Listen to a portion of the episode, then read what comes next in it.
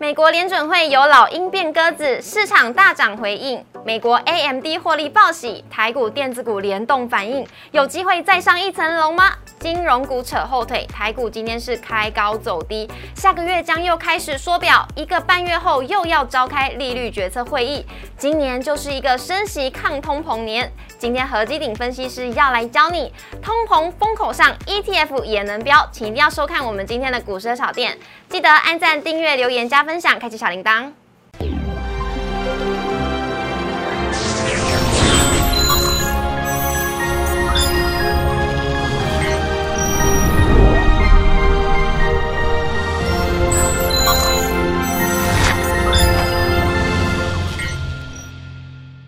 股市的炒店，投资不断线。大家好，我是主持人 Coco。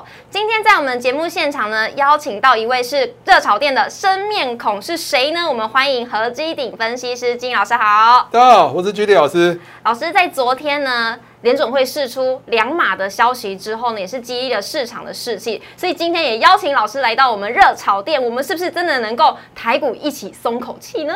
我觉得你是不是应该要先松口气？我感觉你今天看到我好像是有点太紧张了，我都戴了口罩了，老师，我以为你是金城武吗？是不是？我都戴口罩，万一我口罩脱掉，你下次怎么办？完蛋了，完全会紧张到不行。对啊，好，而且脸都还要跟着一起红起来。真的，对不对？好，所以我们要不要就是说，哎，昨天美股美国升息了嘛？是，那美国升息是如何呢？我们今天有请到老师，老师，你今天要接招。好好的来回答投资朋友的问题喽。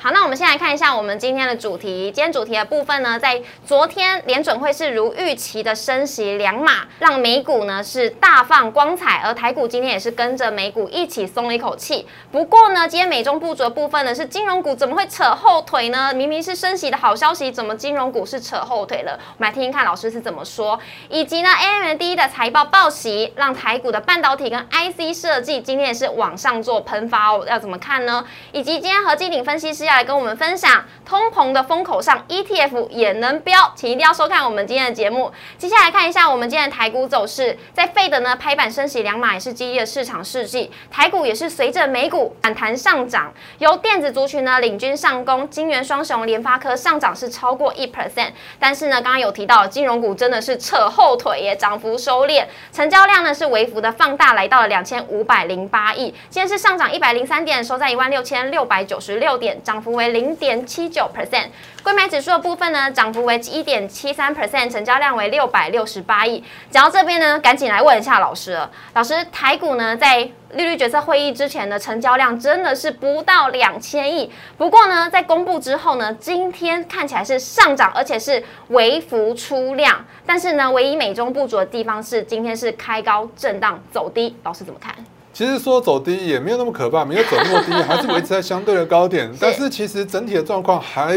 还不能太过于乐观。那前两天的一个量缩，其实主要就是反映说啊，已经要联准会要利率会议，大家很担心说，到底要升息两码还是要三码？市场一直在揣测，所以呢，那恐慌情绪是有点在蔓延的。所以呢，市场观望情绪浓厚的情况之下，所以你会发现量能是急剧的萎缩到两千亿以下。是。那从昨天那个联准会利率会议已经确定，就是公布升息两码，而升息两码跟市场预期其实哎一样。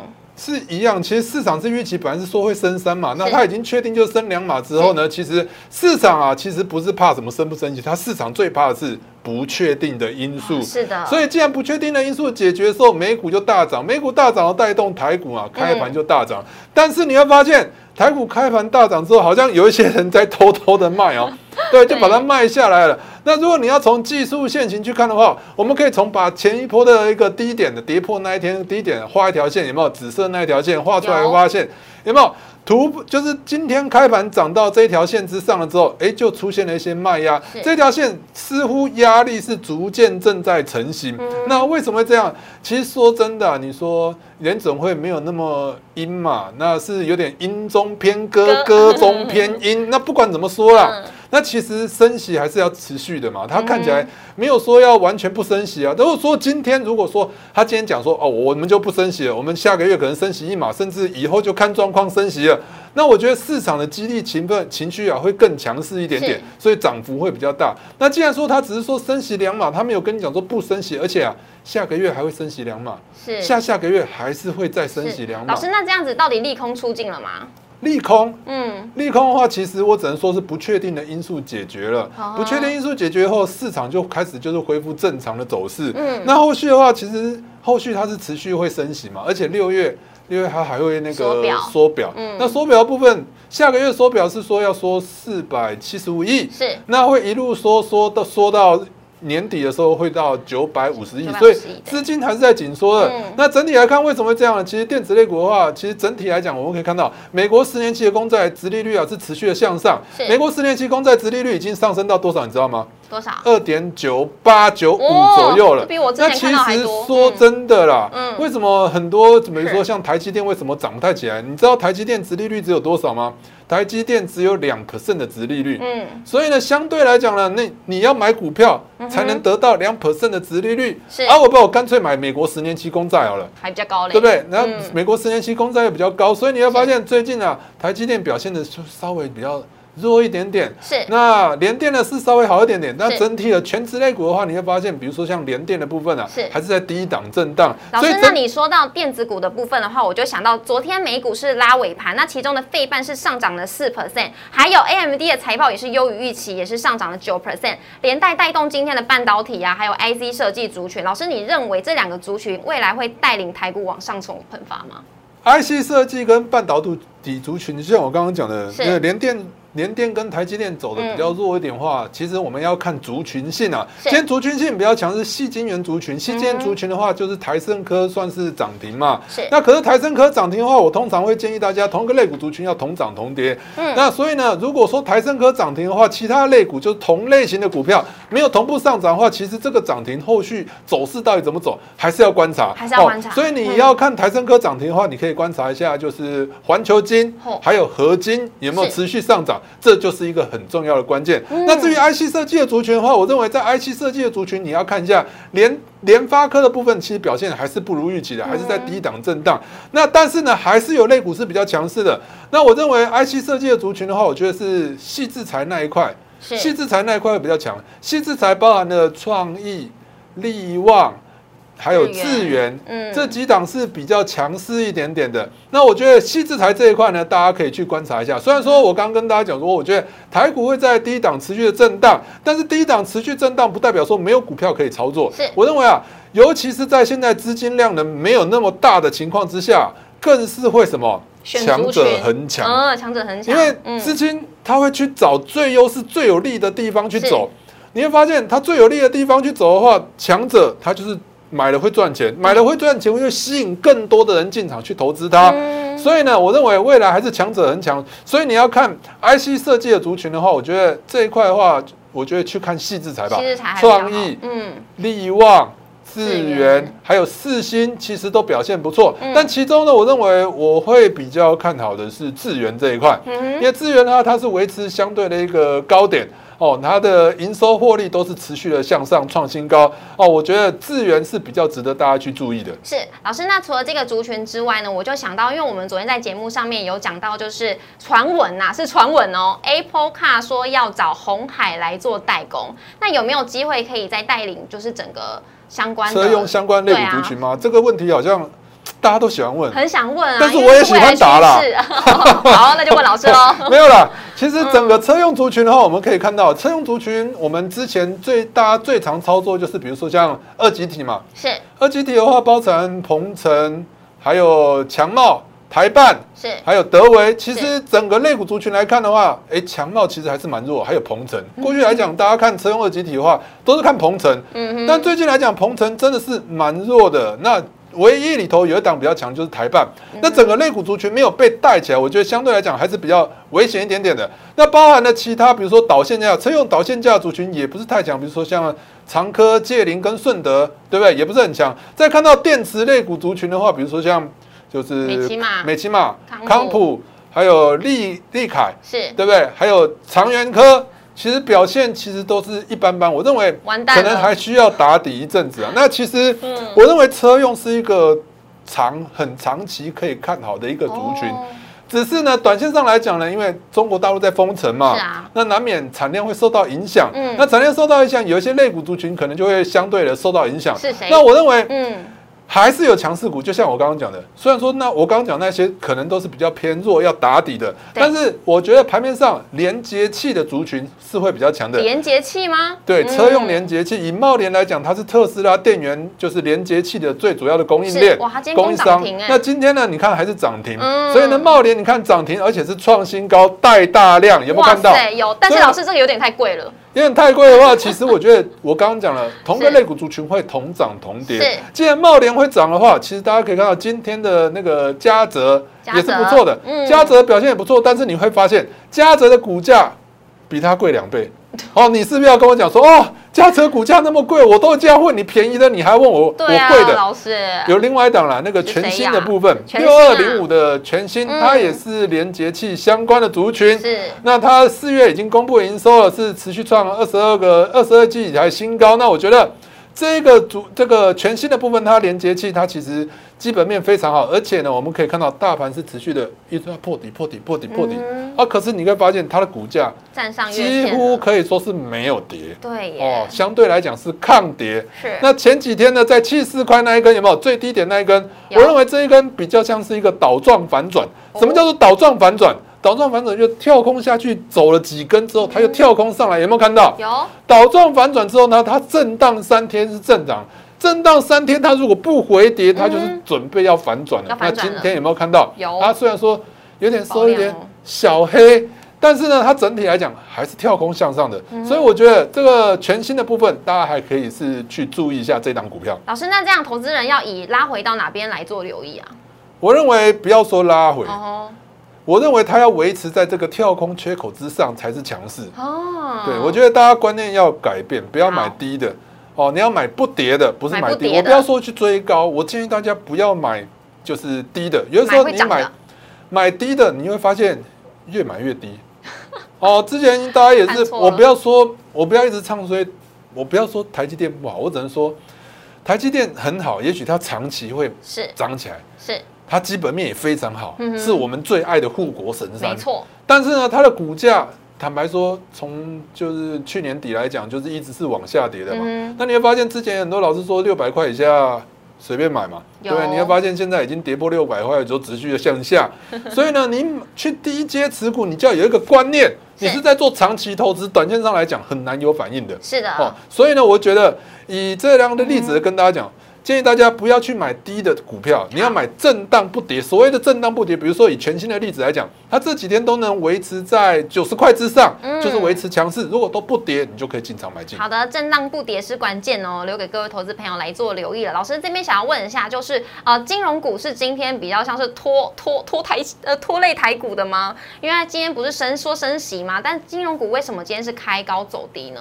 因为过去来讲，这一阵子大家对升息有太过的期待，很期待，因为大家想也不要说期待，就是大家觉得很期待，会持续的升息，会持续的大幅度的升息。是但是你会发现，结果包的出来是有点 歌音中带歌。英中带歌哦，升息的幅度并没有大家想象的那么大。那其实过去来讲，投资金融股，你就是希望什么？它会大幅度的升息啊！嗯投资什么都想要赚钱啊。对啦，哦，所以呢，大家就期待说，那如果说大幅度的升息的话，金融类股它的利差会扩大，利差扩大的话，他们获利就会增加。是那你会发现，本来说好升息可能会三码，结果只有两码，而且是月月来两码而已。哦，大家跟大家预期的可能不是太一样。再加上还有一点啊，最近来讲就是台湾的疫情的关系嘛，你对，会发现，哎，现在那个保单理赔已经对保单理赔已经浮上台面，所以我们可以看到。最近来讲了，你会发现金融股的部分，永丰金是不是还没有破底？对，那我看下一章的部分，那个中中信金的部分，中信金是不是就破底？是为什么中信金破底，永丰金没破底？很嗯明显的告诉我们一件事情：永丰金它没有保险公司，哦，中信金它旗下有保险公司，所以相对来讲就是比较弱势一点。所以大家可以去观察一下盘面上呢，有保险公司的就是金融股，因为现在他们都金控嘛，是。对啊，有保险公司的，比如说像星光金也是表现的很差、啊，是，对啊，那我认为是受到保单理赔的影响哦啊，损失可能会扩大，再加上这些寿险公司通常来讲，他们收了保护的钱要干嘛？要投资啊。要投，资。要投资的话，他们呢之前他们手上都有很多的美国十年期公债或者美国的债券，那你知道公债的殖利率或美国的美债的殖利率持续向上，那代表什么意思？美债是向下跌的，嗯美债向下跌，所以他们盘面他们的一个手上的一些债券的部分，可能有一些未实现的损失，哦。所以造成啊现在盘面上，哎，今天这金融股啊表现的比较差，但是我觉得整体来看呢、啊，我觉得金融股啊。我常被问，每次都是涨起来啊，大家才问我说：“老师，金融股可以存股吗？金融股可以买吗？”我认为啊，大家要放宽心啊，就是在跌的时候才要买金融股啊。那就是今天可以买呃，我认为我刚刚又讲了一个观念，我说不跌，哦，不跌，对不对？啊，嗯你要看不跌，震荡不跌，也就是说今天刚跌要不要买？不要买，你先观察个几天，比如说观察个五天都没有持续破底的时候再进场。那你要进场的话，你要注意一件事情。投资金融股，你是短期操作还是中长期的投资？哦，哦通常都是长期啊，对，中长期的话，你就不需要那么积极哦，你就慢慢买就好了。比如说，是哎，最近这两天都持续下跌，嗯啊，等到不跌的时候，你就是部分资金就买一点，买一点，买一点，慢慢买就好了。那长期来看，一定会有绩效的。是，但说金融股呢，其实外资今天也都是在卖方哦。我们先来看一下三大法人的部分，今天呢是合计卖买超七十七亿，外资持续的在买方买超三十八亿，投信呢是买超三十五亿。外资今天买了联电、友达、惠阳、KY、华邦电跟红海，卖超呢真的都是金融股，台新金、星光金、台气银、华航、中信金。投信今天买了智源、永丰金、长荣、台盛坑该开发金，卖超呢则是中信金、中磊、华通、启基以及兆丰金。以上有各位投资朋友来做参考。接下来进入老师的单元，通膨风孔上，ETF 也能飙，怎么回事呢？我们先休息一下，进段广告。股市的小店邀请您按赞、订阅、分享，开启小铃铛，每天最及时的大盘解析、多元的投资议题及教学。股票疑难杂症，欢迎留言，网友 Q&A 单元告诉你。周末特别单元带您预知下周强档标股，欢迎搜寻股市热炒店，投资话题不断线。买东西呢，真的是持续的在变贵当中。面对通膨的压力之下，我们到底要投资什么呢？老师，ETF 真的也能够标吗？对，没错。其实 ETF 大家不要小看它，大家想到 ETF，你会想到什么？台湾五十、台湾五十、被动型投资。其实 ETF 很多元的、嗯 e t f 不只是被动式投资，其实很多主动式的基金也是 ETF 啊。那是可能他可能搞不清楚 ETF 到底是什么。对，我们来跟大家讲一下什么叫做 ETF。其实 ETF 嗯你要简单讲的话，我告诉大家，它就是一档基金啊，就是基金，就是嗯基金啊。那它就是在股票市场上买卖的基金。是所以呢，实际上呢，台湾五十呢，我们就用一个大家都常听到的，就是台湾五十来讲好了，好不好？好的，老师老，我在这边先跟各位的投资朋友来分享一下，因为今天其实算是哎第一位有人讲 ETF 的老师哎，所以今天很多投资朋友应该对 ETF 是比较陌生，老师这就要交给你喽。好，没问题，那我们先来看一下台湾五十，交给我吧。嗯，好，那来我们来看一下台湾五十，因为我拿这个例子来讲，大家可能会比较熟悉一点点，因为大家知道台湾五十是什么字哦哦，指数涨它就涨。哦，那它怎么来的？我们跟大家讲台湾五十怎么来的。嗯台湾五十呢，其实呢，你你如果说你有比较多的资金的话，它那个投信的公司，它会发行这一档台湾五十，它发行台湾五十当然先募资嘛，对不对？所以通常来讲，它会找大户啊，他找大户就是一次可以买那种几百张、几千张的人啊，去去做就是投资。口袋比较深，对，那嗯因为他要募集嘛，他一次就是要哎，就是要募集多一点，才能才能创造出台湾五十。所以呢，投信公司呢，先拿了大户的钱之后呢，他拿这些钱呢去创造了台湾五十，是就是发行出来了。嗯哦，那这很简单，他就拿大户的钱去买台湾五十，台湾五十很明显嘛，就跟你讲说前五十大，对，他的标题就有跟你讲他买什么了，就是买台湾前前50五十大的股票。嗯，好，他买了股票之后呢，变成基金，变成基金之后呢，这些大户呢就可以把了这些呢基金拿去哪里？拿去我们的证券交易所买卖。你看一下，我们特别放一张图，就像什么股票一样，有没有买卖五档？有。你买卖的方式就变成跟什么？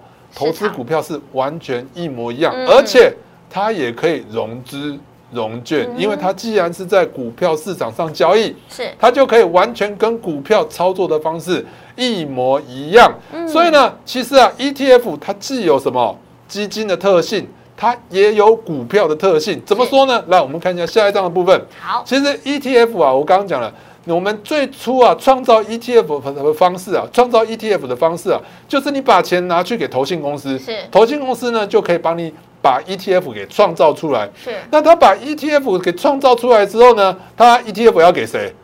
给投资人啊投。资人，对不对？嗯因为他拿了你的钱，总是要给你东西嘛是，对不对？好，那投资人拿到这些 ETF 了之后呢，诶，他就可以拿到我们刚刚讲了，就可以拿到股票上市场上去买卖，是对不对？好，那所以呢，第一种第一种购买的方式就是直接去跟投信买，它叫做申购。老师，那这样子，像哪一种类型的人可以跟投信买？我这种可以吗？你可以啊，只要你你够有有钱是不是？你能买得起五百张台湾五十哦就可以了。好，哦，就好像那个电影不是有讲，任何人只要有三百万美金都可以上慈善复刻王大赛，懂了吧？懂了。哦，所以呢，你要有比较多的资金，所以你看我刚才那一张是投强调什么？大户哦，只有大户可以做这件事，你不要把我后面的梗讲完，好不好哦，好？好的好的，哦，好，那下下来，既然他可以在那个投信跟投信去申购的话，他嗯另外一种，他不是把他的台湾五十拿到证券交易所去卖了吗？嗯，那是不是有些投资人可以透过证券交易所去买？是所以呢，ETF 另外一种买进的方式叫做什么？就直接透过证券交易所去买，了解意思吗？所以它有两种买法，一种是，直接去找投信，投信是怎样帮你做出来，嗯，而另外一种就是你直接去证券市场上买，嗯买什么？人家已经帮你做出来的 ETF，是好，这是购买的方式。。那说到那买呢，最重要就是要如何来卖喽。哦，另外一种嗯卖出的方式就是、啊，你手上如果有 ETF 的话呢，同样的。证那个投信公司呢，投信公司它能帮你做出来，它也必须要跟基金一样，能让你赎回。是啊，也就是说呢，你只要拿了台湾五十，你不想要拿到证券交易所去卖，假设你觉得我的台湾五十明明这么值钱，结果市价这么低，我不卖，我要拿去叫那个投信公司给我赎回，我要用净值去赎回。哦，哦，所以呢，你可以卖出的方式，第一种就是一样去找投信公司，嗯，找投信公司把你手上的 ETF 给拿给他，他就会还你钱。是那他的钱的计算方式呢，就是根据你现在这一档的 ETF，他手上的股票算出来的净值之后呢，他会根据那个净值来给你钱。这样了解意思吗？了解。好，所以呢，另外一种的卖法，第二种的卖法就是什么？刚刚不是说可以拿到证券交易所去卖吗？是所以呢，你第二种卖法，你也可以拿到证券交易所上去卖给一般的投资人。嗯，所以呢，你就可以有这两种的方式去买卖。那这两种方式有什么不一样呢？第一种，大家有没有看到我们的第一种都是什么？去找投信公司去买或对，卖。卖，嗯，买叫做申购，卖叫做赎回。嗯那申购的时候，你整体的 ETF 的量就会怎样？变大啦，变变多啦。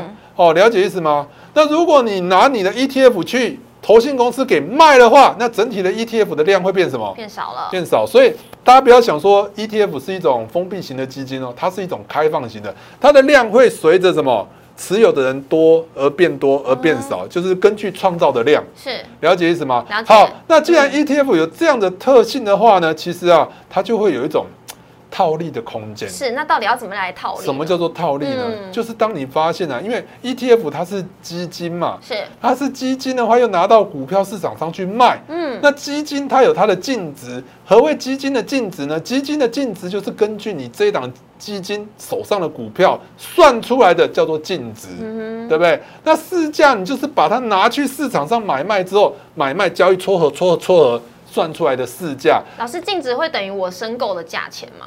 对，没错，就是哦，净值就是你申购跟赎回的价格，嗯因为它跟基金一样，我想很多投资人都买基金，就大概就知道了。嗯，基金都是照净值去申购，照净值赎回嘛。你有买过基金吗？没有，因为手续费很贵。手续费很贵，也是一个原因啦。好，那 ETF 手续费就比较便宜了。嗯好，来，我们可以看到，通常来讲，ETF 就有两种价格是，一种叫做它基金本身，就是它根据它手上持有的股票算出来的，叫做净值。好。那，它把这个 ETF 呢，大家把 ETF 拿到股票上场市场上去买卖呢，嗯。买卖撮合买卖撮合算出来的那个价格试撮出来的就是撮合出来的价格呢，大家叫做市元价。好，假设呢嗯。净值是一百块，是。市价是两百块是，这样子是不是有差异？我赚了一百块了耶！你没有赚一百块，啊，你要怎么样才能赚这一百块？对啊，怎么赚？有一个方法叫做买低卖高，大家都知道吧？嗯，所以呢，你想想看哦，市价跟净值有差异的时候呢，净值是一百块，是市价是两百块，嗯所以你买低卖高，你是不是要买两百块？不是，对不起，是买一百块，然后卖两百块，这样没错吧？对你这样就可以赚到一百块的价差嘛。你买一百块卖出去两百块，是不是就赚了一百块？嗯哦，那你要怎么样赚呢？就是买净值卖市价，怎么买净值？刚刚是不是跟大家讲，ETF 有两种买卖的方式？有买净值怎么买？直接去跟投信公司他帮你去做申购，你拿钱给他，他就给你 ETF，这样了解意思吗但？老师说我钱不够多，所以没有办法跟投信买。呃，你不要再破我的梗了。好，所以呢，当你买你拿钱去给投信公司，他帮你做出来 ETF 的时候，这时候它的净值是一百块。是，当你拿到这些 ETF 之后呢，市价是不是两百块？嗯，两百块的话呢，你就可以把这个那 ETF 呢拿到市场上去，把它卖掉两百块，这样了解意思吗？嗯，你就可以赚到一百块的价差了，嗯懂意思吗？套利就是买低卖高，这次是完全无风险的哦，完全没有风险的。但是就像刚刚 Coco 一直要破我梗的一样，每一个人都可以这样做吗？不是，只有大户才能这样做。嗯，所以当你发现 ETF 呢，它的市值跟净值、市价跟净值有价差的时候呢，通常来讲就会有一个套利的空间。所以通常来讲，ETF 的净值跟市价会非常的贴，会贴的一模一样。要不然的话，这档 ETF 就会就会被套利。嗯坦白说，哦，所以呢，我们可以看到下一章的部分。这一档是之前有元大原石油，它就是出现一个很大幅度的一个价差。是，这一段的价差你会发现，我们的紫色的部分呢是市价，嗯，那个绿色的部分叫做净值。你会发现净值是不是比起市价来的低？对也就市价比较高。是哦，所以市价比较高的话呢，你就可以去怎样？刚刚不是讲了，你怎么赚？怎么套利？套利就是买低卖卖高高，低的是市价还是净值？低的是净净值，所以你要买净值。净值跟谁买？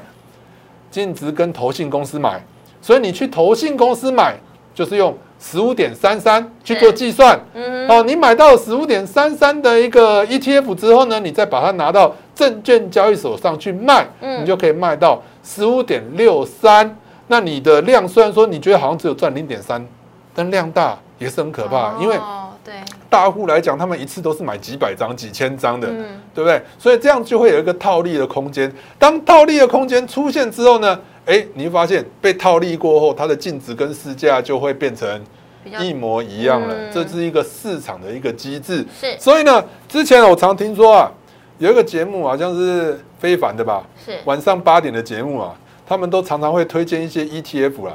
所以他们推荐之后，隔天听说那个 ETF 都会大涨。啊，那你想想看，隔天 ETF 大涨，为什么？因为大家都在买嘛。买，了以后呢，市价是比起净值来的高。对，那为什么会后来会跌？